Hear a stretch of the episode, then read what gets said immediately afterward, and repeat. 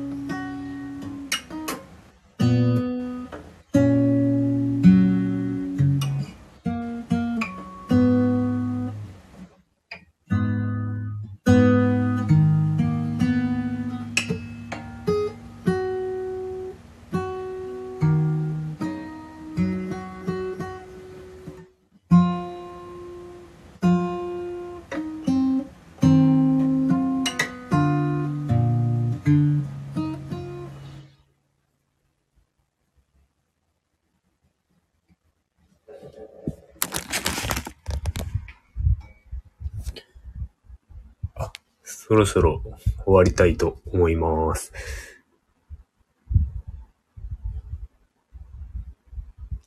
それでは、良い一日をお過ごしください。今、集計でした。バイバーイ。